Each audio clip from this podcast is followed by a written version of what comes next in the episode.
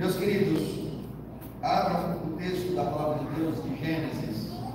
Nós temos feito a exposição deste livro, um livro tão importante da Bíblia, o primeiro livro da Bíblia, livro escrito por Moisés.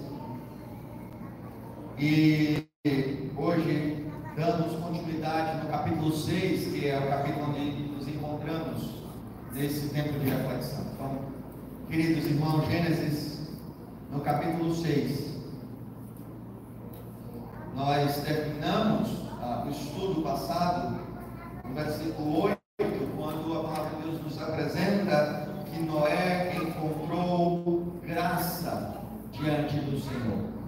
E assim vimos a graça de Deus transformando a vida de um homem diante de uma geração corrompida. E hoje damos continuidade a partir então do versículo 9, Gênesis capítulo 6, versículo 9 é, em diante, assim diz, meus amados irmãos, a palavra de Deus. Espero que os irmãos tenham todos encontrado. São estas as gerações de Noé. Noé era homem justo e íntegro entre os seus contemporâneos. Com Deus, gerou três filhos, Sem, Cam e Jafé. A terra estava corrompida à vista de Deus e cheia de violência. Deus olhou para a terra e eis que estava corrompida porque todos os seres vivos haviam corrompido o seu caminho na terra. Então Deus disse a Noé: Resolvi acabar com todos os seres humanos, porque a terra está cheia de violência por causa deles. Eis que os destruirei juntamente com a terra. Faça uma arca de tábuas de cipreste.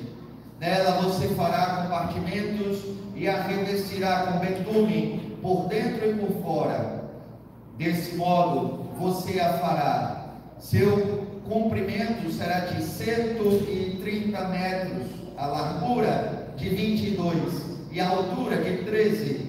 Faça uma cobertura, deixando entre ela e a arca uma abertura de meio metro.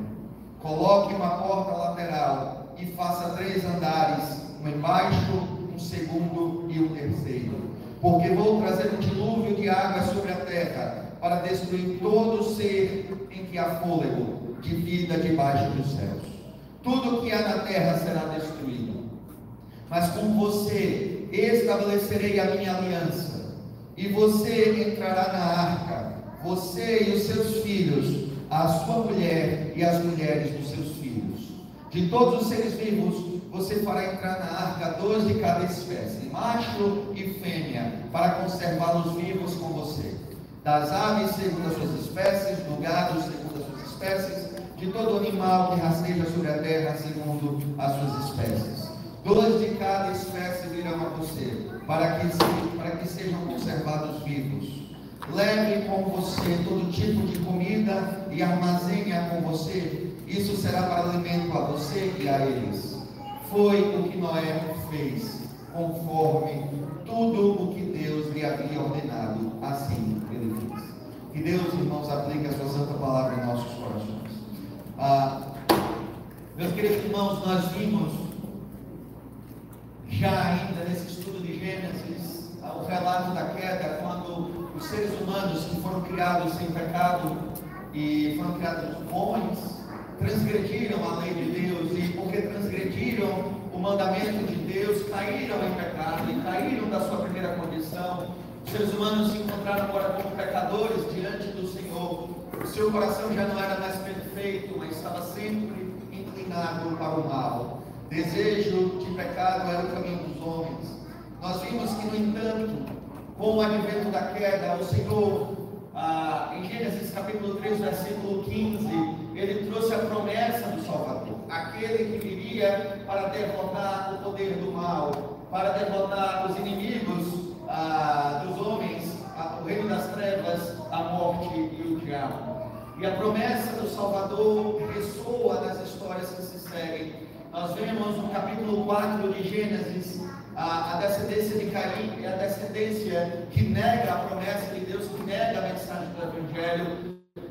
dedica a se entregar ao pecado e à maldade, sendo que o pecado só aumentava naquela descendência.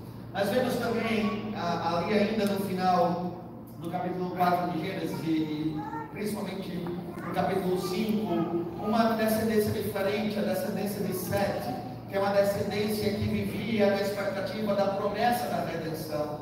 Uma descendência que desejava caminhar com Deus, que desejava retornar para o jardim, ou seja, para a presença de Deus. E essa descendência foi preservada por Deus. E vimos que da descendência de Sete o Senhor levantou uma família profética que começa com Enoque. E Enoque e seus descendentes são levantados como profetas de Deus. No entanto, o capítulo 6, que é o capítulo onde estamos, mostra que a corrupção humana só aumentava. E a corrupção humana aumentava tanto que até aqueles que deveriam ser a descendência separada de Deus haviam se corrompido. E já não havia mais distinção. A humanidade inteira estava entregue ao pecado e o Senhor viu que a maldade do homem era tanta que decidiu, trazer juízo sobre a terra e, e destruir os homens que havia criado. No entanto, vimos que o Senhor, por sua gra graça, preservou uma única família, o descendente de Enoque, Noé. E Noé e sua família estava preservada pela graça de Deus em meio a uma geração totalmente corrompida. E então vemos essa história, a história onde estamos hoje, é a história onde a maldade humana estava em tamanho patamar que Deus decidiu trazer o juízo sobre a terra, mas preservou uma única família por sua graça, a fim de que essa família fosse o instrumento da sua salvação, a fim de que a promessa feita no jardim não se deixasse de cumprir, que mais tarde um descendente da mulher, um descendente de Eva, viesse ao mundo e trouxesse salvação e vencesse os poderes da maldade. Então o Senhor preserva esta família, a família de Noé, por sua graça. E então o trecho que estamos a estudar hoje começa justamente falando disso. Gênesis capítulo 6, versículo 9 diz: São estas as gerações de Noé Aqui estamos diante da história do juízo de Deus, do dilúvio, mas também diante da história da geração que o Senhor preservou por sua graça. Estas são as gerações de Noé. Noé era homem justo e íntegro entre os seus contemporâneos. Noé andava com Deus e gerou três filhos, Sem, Cã e Jafé. Ora, depois de Moisés dizer que o Senhor olhou para o mundo e só havia maldade, versículo 6 do capítulo 6 ainda. Então o Senhor ficou triste por haver feito o ser humano na terra, e isso lhe pesou o coração. O Senhor disse: Farei desaparecer da face da terra o ser humano que criei. Destruirei não apenas as pessoas, mas também os animais, os seres que rastejam e as aves do céu, porque estou triste por havê-los feito. Então Moisés diz: Porém, Noé encontrou favor aos olhos do Senhor, na minha versão. Em várias versões diz que Noé encontrou graça diante de Deus.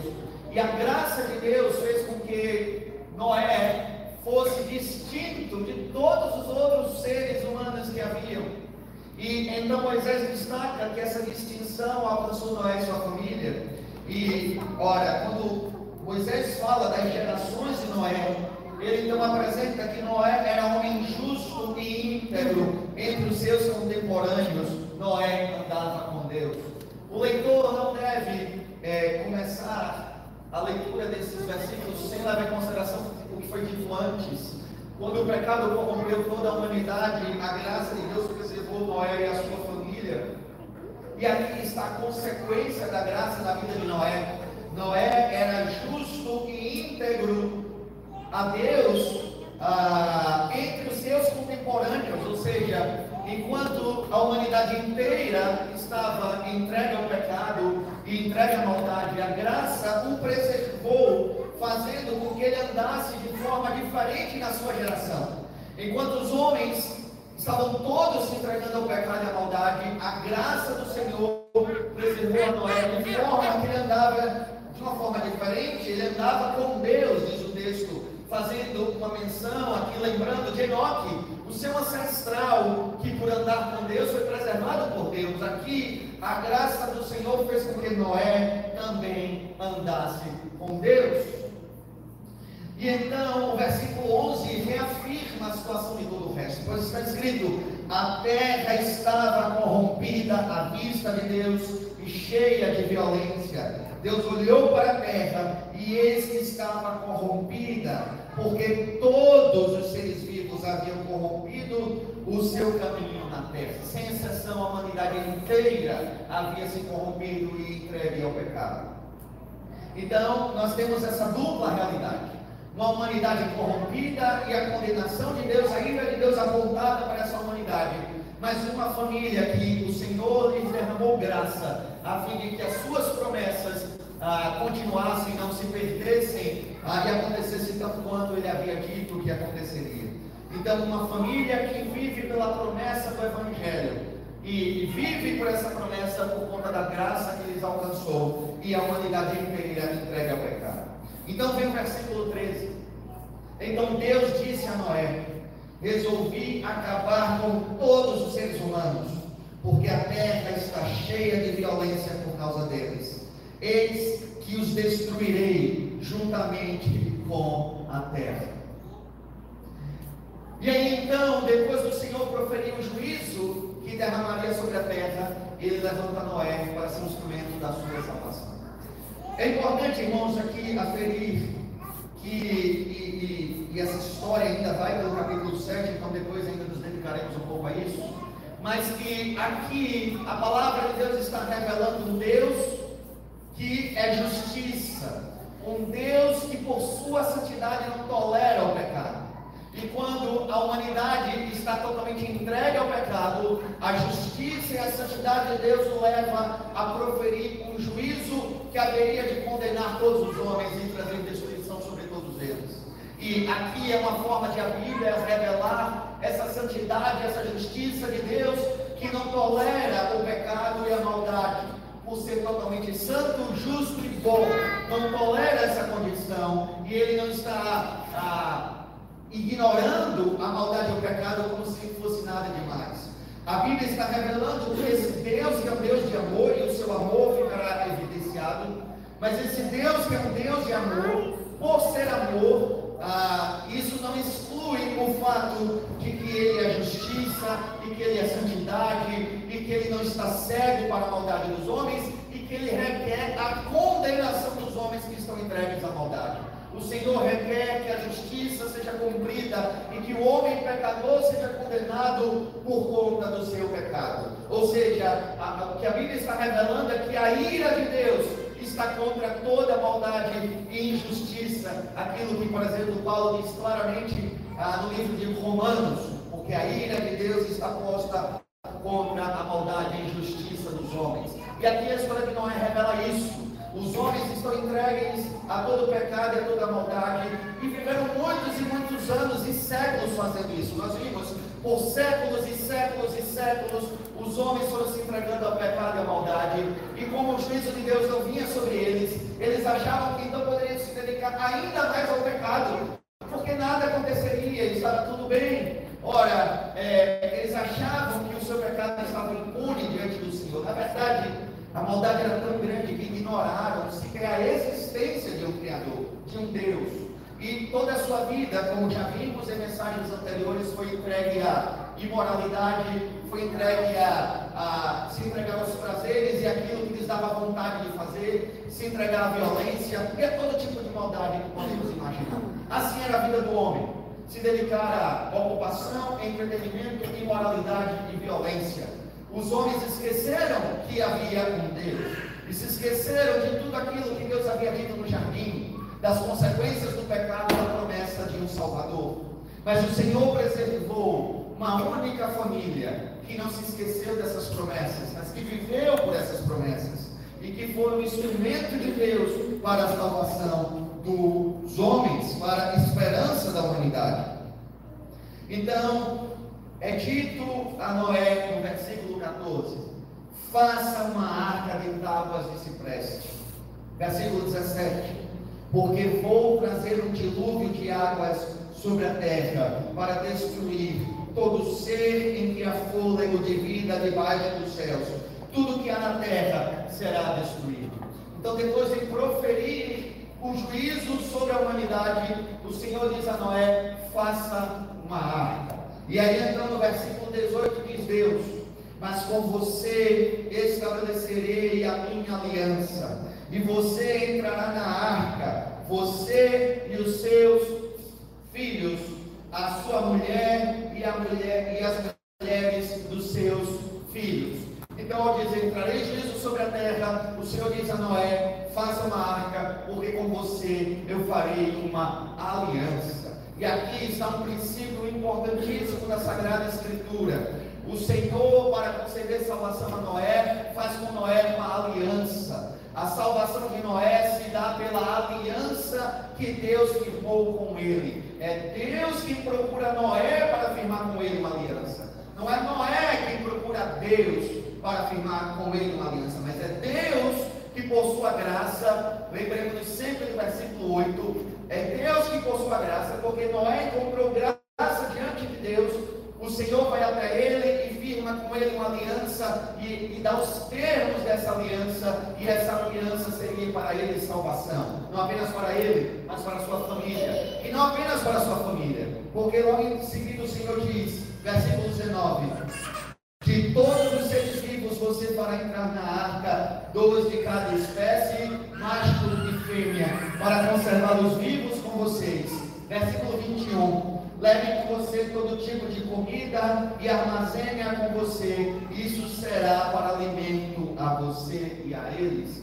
Ora, a graça do Senhor sobre a vida de Noé traria salvação sobre a vida de Noé e faria de Noé um instrumento de Deus para a salvação da humanidade posterior e inclusive da criação, porque através de Noé os animais seriam preservados e não destruídos. Então nós temos alguém que Deus escolheu para cumprir os seus propósitos apenas por sua graça, sem que ele tenha conquistado isso por mérito próprio. E esse homem anda de forma diferente porque a graça de Deus fez com que ele fosse diferente dos outros homens. E o plano de Deus não é apenas a salvação dele, mas que ele fosse instrumento de Deus para a salvação dos homens e da criação. E então, tudo isso se resume nos termos de que Deus fez uma aliança com Noé. A salvação que vem em meio ao juízo e vem por conta da aliança de Deus. Aqui nós temos uma estrutura, irmãos, que há de se repetir por toda a Sagrada Escritura. A maldade do homem há de aumentar. Quando a maldade do homem aumentar, o juízo de Deus cairá. Mas o Senhor, por sua graça, há de preservar sempre um remanescente fiel e fará com esse remanescente a sua aliança, de tal forma que as suas promessas se perpetuem até o fim dos séculos e haja um povo salvo para ele no fim de toda a história. É interessante, meus irmãos, que todos, todos nós olhamos para a história de Noé focados na arca e na salvação. E olhamos para a história de Noé e nós nos regozijamos em Deus por conta da arca e da salvação. Mas a Bíblia nos leva, irmãos, a olhar para a história de Noé e olhar para o dilúvio e nos alegrarmos em Deus pelo dilúvio e pelo juízo que derramou sobre os ímpios. Porque o Deus da arca e da aliança. É o mesmo Deus do dilúvio e do juízo. O mesmo Deus que preservou a Noé pela graça e lhe deu salvação através de uma arca. É o mesmo Deus que derramou um dilúvio sobre os ímpios e lhes trouxe condenação. E o Senhor deve ser amado e devemos nos alegrar nele, tanto por uma coisa como por outra coisa. Ah, não devemos nos apegar à história de Noé apenas para enfatizar o amor de Deus sobre aqueles que ele teve graça. Mas devemos remeter a história de Noé para nos lembrar do juízo de Deus contra a maldade, contra a enfermidade, contra o pecado dos homens.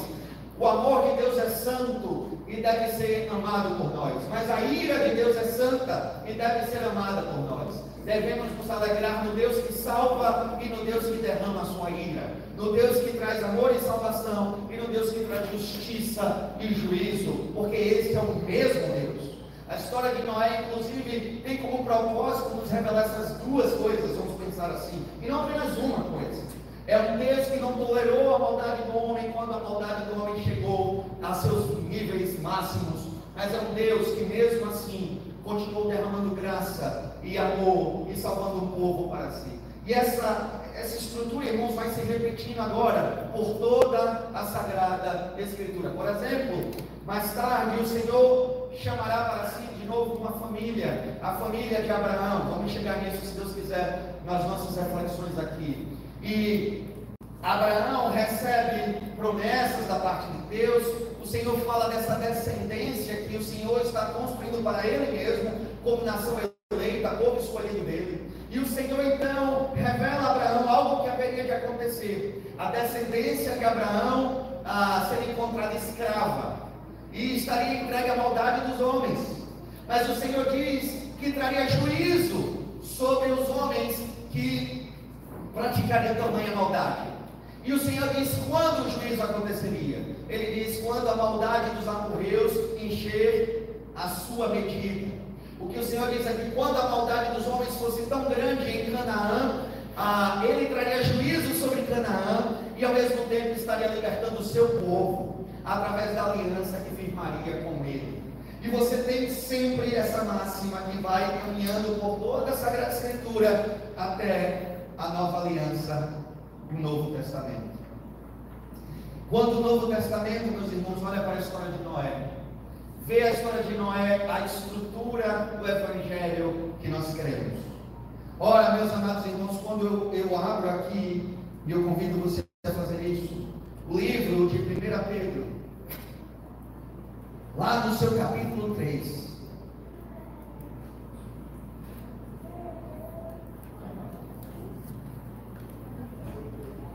no versículo 18.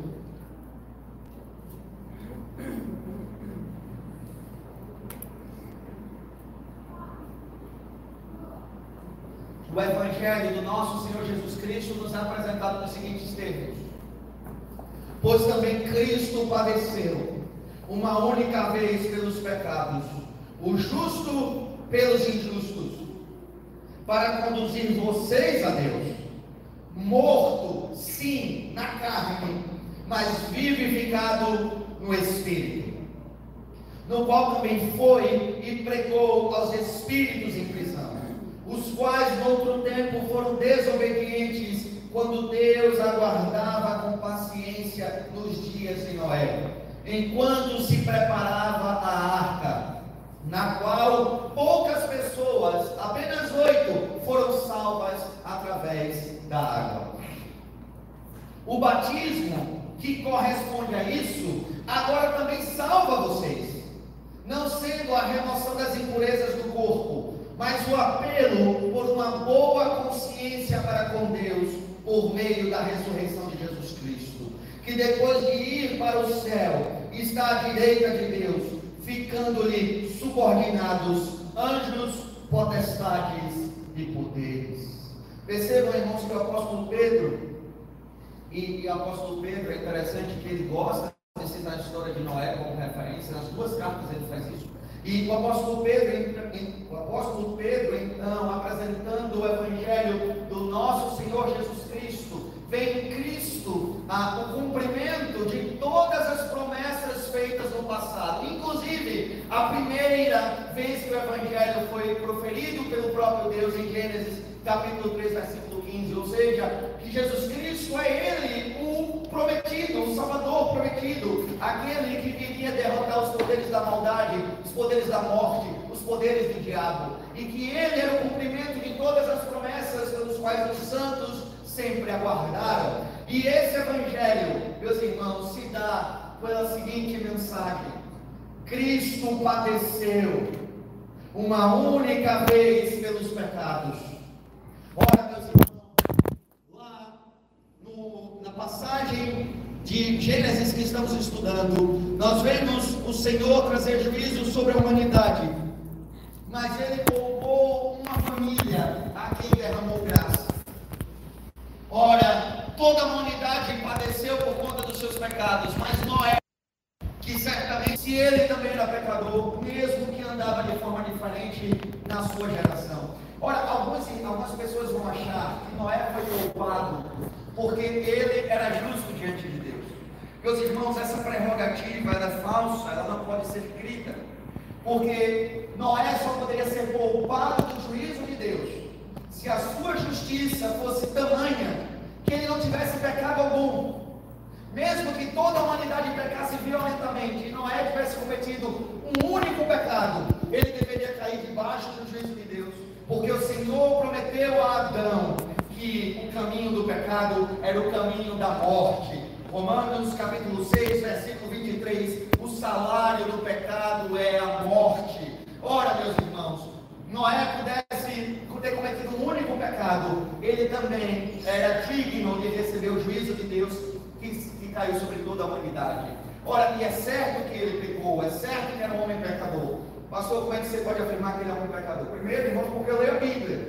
É, em toda a Bíblia isso é afirmado que não é um justo sequer. Segundo, a própria história de Noé diz isso, pois diz que Noé achou graça diante de Deus. Ora, irmãos, ninguém que é santo, sem pecado, carece da graça de Deus. Se ele carecia da graça de Deus, quer dizer, inevitavelmente, que também ele era um pecador, que carecia desse favor de Deus sobre a vida dele. Agora eu lhes digo: é justo que Deus tenha condenado toda a humanidade pecadora, mas tenha preservado Noé, mesmo ele sendo pecador? Eu lhes pergunto a justiça da parte de Deus de que Noé não tenha padecido no mesmo dilúvio que o resto da humanidade? E eu lhes respondo: sim, é justo da parte de Deus. E isso não é justo porque Deus ignorou os pecados de Noé como um juiz corrupto que faz vista grossa diante de quem quer é, libertar. Não! É justo, meus irmãos, que o Senhor tenha salvado Noé preservado a vida dele e não derramado juízo sobre ele, por causa do que Pedro diz no versículo 18: Pois também Cristo padeceu uma única vez pelos pecados, o justo pelos injustos para conduzir vocês a Deus. Ora, é certo que a graça de Deus sobre a vida de Noé derramou sobre a vida dele um favor conquistado por Cristo na cruz do Calvário. O juízo de Deus não caiu sobre Noé, mas caiu sobre Cristo naquela cruz, a fim de que Noé pudesse ter salvação. E é isso que a Bíblia geralmente chama de graça, em termos de graça salvífica, esse favor de Deus que é dado ao povo de Deus pelos méritos de Cristo conquistado na sua vida de justiça, na sua morte na cruz e na sua ressurreição em nosso favor. Noé não padeceu da condenação de Deus, porque Cristo foi condenado no lugar dele.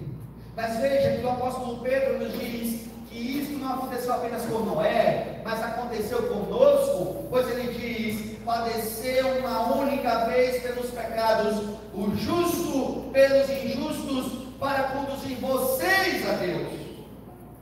A graça de Deus pela obra de Cristo fez com que Noé andasse com Deus. É isso que a palavra de Deus nos revela. E Pedro está dizendo que essa mesma graça que nos alcançou tem por objetivo fazer a mesma coisa, nos conduzir a Deus, ou seja, nos fazer andar com Deus como geração eleita. Podemos dizer a família de Enoque, a família de Deus. Ora, meus amados irmãos, o apóstolo Pedro então nos diz que o juízo de Deus há de cair sobre todo mundo mais uma vez. Mais uma vez o Senhor aguarda que a maldade do homem chegue ao patamar que ele estabeleceu e quando ele derramará juízo sobre toda a terra. Mas então, naquele dia, nós seremos poupados, nós seremos libertos e nós seremos salvos. E por que seremos poupados? Por que seremos libertos e por que seremos salvos? Meus amados irmãos, não porque haja justiça em nós mesmos, mas assim como Noé encontrou graça da parte de Deus, nós temos encontrado graça da parte de Deus. E a obra de Cristo em nosso favor nos tem salvado da condenação que é certa e que há de cair sobre o mundo. Ora, meus irmãos, o justo pelos injustos para conduzir vocês a Deus. E Pedro diz: morto sim na carne, verdadeiramente ele morreu na cruz do Calvário, verdadeiramente ele foi sepultado, ele permaneceu morto durante os três dias da sua sepultura. Mas está escrito, mas vivificado no Espírito. A prova de que Deus estava salvando Noé, qual era, meus irmãos? o Senhor preparou para eles uma arca e instruiu Noé como aquela arca deveria ser nos mínimos detalhes. Os irmãos viram no texto bíblico. Até a altura da cobertura para a arca deveria ser exata. O Senhor providenciou para Noé e para sua família uma arca de salvação. E o Senhor providenciou para nós uma arca de salvação que é Cristo Jesus. Assim como a arca salvou Noé do juízo de Deus no dilúvio, Cristo Jesus há de nos salvar quando a ira de Deus cair sobre a terra como um grande dilúvio que haverá de destruir tudo, a fim que haja novos céus e nova terra. Noé permaneceu naquela arca com sua família e padecia o mundo que ele conhecia e passou o tempo estabelecido por Deus, e ele saiu da arca, e havia novos céus e nova terra, no sentido que havia uma nova criação diante dele. Até a maldição que Deus havia estabelecido em Caim já havia cessado na aliança que Deus haveria de fazer com ele e com a sua descendência. O mundo era diferente quando Noé saiu daquela arca. E a mesma coisa acontecerá conosco, meus irmãos. O juízo de Deus haverá de vir sobre o mundo. E o mundo que conhecemos hoje deixará de existir sucumbirá diante da ira de Deus. Mas nós estaremos preservados na arca, e a arca é o Senhor Jesus Cristo. Uma vez que nós estamos nele, nele estaremos guardados da ira de Deus.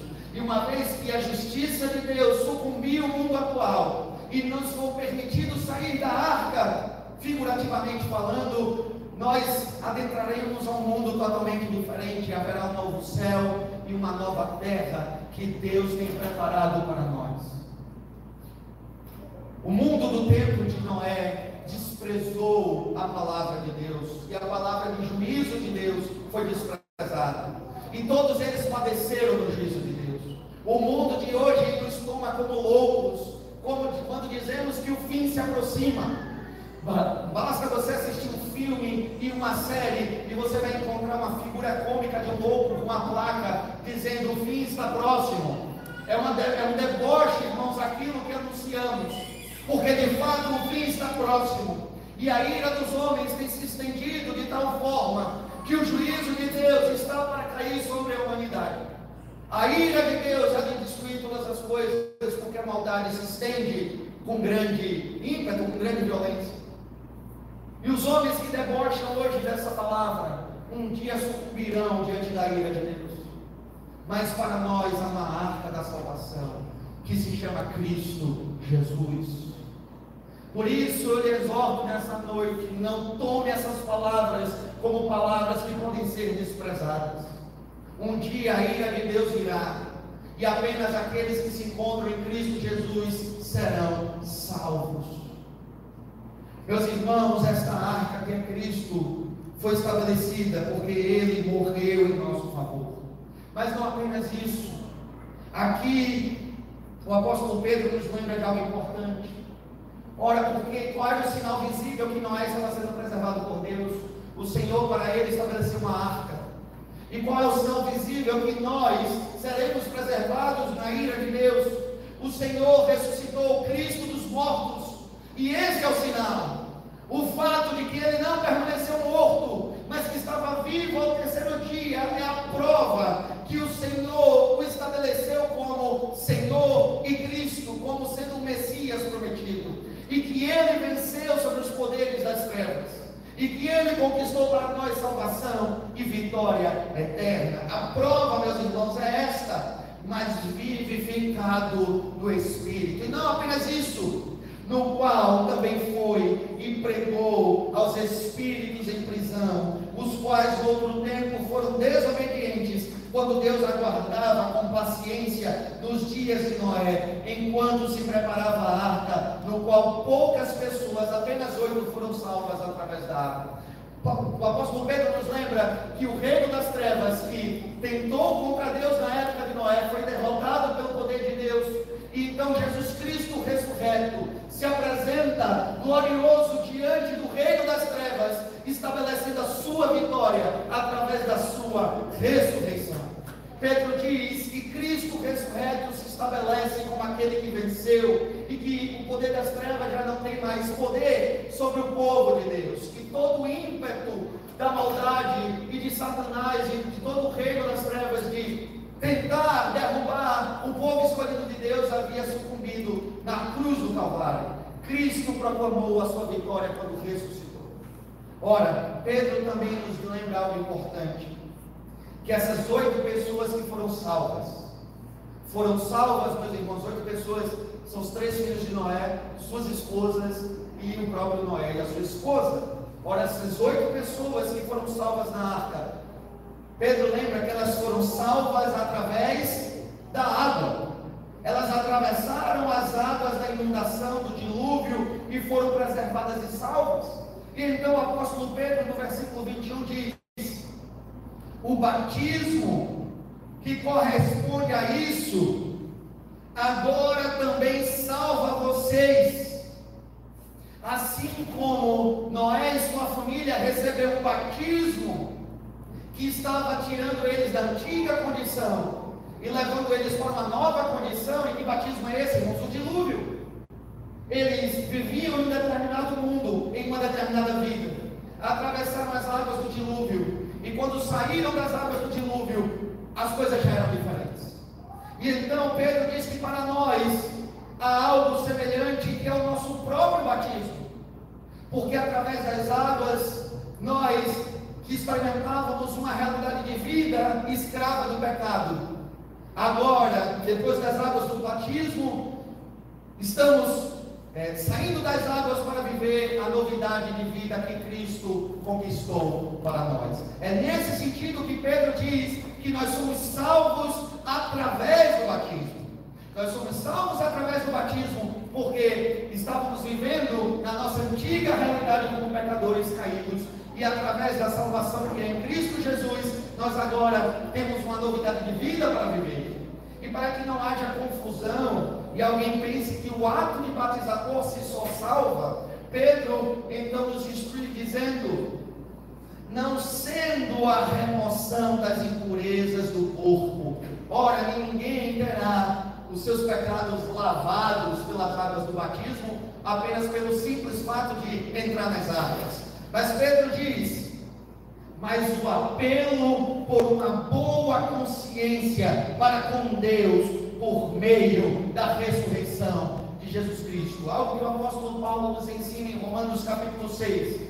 Uma vez que colocamos a nossa fé no Evangelho, nos unimos a Cristo na sua morte e na sua ressurreição pelo batismo. O batismo é um instrumento da graça de Deus que deve ser tomado através da fé. E pela fé unidos à morte de Cristo, pela fé unidos à sua ressurreição. E através da morte e da ressurreição de Cristo, experimentamos novidade de vida e salvação. Esse é o símbolo que Deus nos deu. Irmãos, cada vez que alguém for batizado, devemos nos lembrar das águas do dilúvio aquele irmão que está descendo as águas, ele está atravessando a era do juízo de Deus em Cristo Jesus para viver então em novidade de vida. É assim que os apóstolos nos ensinam. O nosso batismo é como se nós mesmos estivéssemos atravessando o dilúvio pelo qual Noé atravessou. O juízo de Deus caiu sobre a terra, mas não pegou Noé. O juízo de Deus cairá sobre a terra, mas não virá sobre nós. E é isso que o nosso batismo significa. Não virá sobre nós porque estamos na arca da salvação. Não virá sobre nós porque Cristo padeceu em nosso favor e ressuscitou para nos dar salvação. Cristo é a arca, o nosso batismo, o nosso dilúvio. E meus queridos irmãos, o apóstolo Pedro então, então nos diz O batismo que corresponde a isso agora também salva vocês, não sendo a remoção das impurezas do corpo, mas o apelo por uma boa consciência para com Deus por meio da ressurreição de Jesus Cristo, que depois de ir para o céu está à direita de Deus, ficando-lhes coordenados anjos, potestades e poderes. Ora, se ele é aquele que se assenta à direita de e que está subordinado a Ele todos os seres espirituais nas regiões celestiais. Quem não dirá, nós que somos o seu povo? Ora, o apóstolo Pedro está nos lembrando que nós fomos salvos para viver para Ele, para viver em novidade de vida, para andarmos com Deus. E este, irmão, será o sinal que nós somos a geração eleita no meio de uma geração corrompida. Nós estaremos andando com Deus. O sinal de que a graça havia alcançado Noé é que ele andava de forma diferente do que todo o resto da humanidade. Ele andava com Deus. E assim o mundo haverá de identificar os filhos da graça de Deus. Eles serão aqueles que andarão de forma diferente. Eles serão aqueles que andarão com Deus. E quando o dilúvio da ira de Deus cair sobre o mundo, eles serão salvos. E para nós, então, meus irmãos, fica a exortação. Nós temos andado diferente uma geração corrompida, provando que fomos alcançados pela graça de Deus e que agora andamos com Deus pela obra desta graça em nós, em Cristo Jesus. Que a história de Noé seja para nós uma advertência. Ninguém que vivia nas mesmas práticas do homem pecador foi salvo no dia do dilúvio. Todos padeceram na ira de Deus. E não será diferente para nós. O sinal de que a graça nos alcançou em Cristo é que no tempo presente, antes que o dilúvio da ira de Deus venha, este povo não andará como os ímpios vivem, será um povo diferente, uma geração corrompida. Se esses somos nós, meus irmãos, será que nós somos o Noé da nossa geração? Será que provamos com a vida que vivemos que a graça nos alcançou? e que seremos salvos em Cristo Jesus. Que para nós, irmãos, a palavra de Deus seja uma grande exaltação na noite de hoje. E que tenhamos a Cristo como a pedra da nossa salvação. A arca que devemos nos agarrar. Aquele a quem devemos colocar nossa esperança para nos proteger da ira de Deus que cairá sobre o mundo. Cristo é a única esperança, meus irmãos. Não houve salvação para nenhum homem na época de Noé, em nenhum outro instrumento que não a arca que Deus preparou. Nem, a, nem os altos montes puderam salvar os homens, porque as águas cobriram inclusive os montes. Não havia lugar de refúgio, apenas a arca era o lugar seguro para ser salvo. E assim também será na vida do nosso Senhor Jesus Cristo. Não haverá, não haverá lugar seguro. A religiosidade de ninguém será salvação a justiça pessoal, a autojustificação de ninguém lhe será salvação. Apenas Cristo será um lugar seguro para se abrigar da ira de Deus que cairá sobre o mundo. Você se encontra nesse abrigo seguro. Cristo é a sua esperança. Ele é a salvação de sua vida. Você se encontra nele. Se não é o caso, eu oro a Deus nessa noite para que você também seja alcançado pela mesma graça que salvou Noé. E se é o caso, eu lhe exorto, prove, viva em novidade de vida, ande com Deus, provando que você é filho desta graça bendita que traz salvação e esperança em meio ao mundo mal. Oremos ao Senhor. Meu Pai, Cristo é tudo o que importa na história desse mundo. Tudo que os homens têm construído, a sua riqueza, a sua vanglória, os seus reinos e impérios, tudo sucumbirá no dia do dilúvio da tua ira sobre esta terra. Nada que o homem tem construído com tanta vanglória subsistirá. Ó Deus, apenas Cristo é aquilo que permanecerá desta realidade para a próxima, desta criação para a próxima apenas Cristo permanecerá para sempre.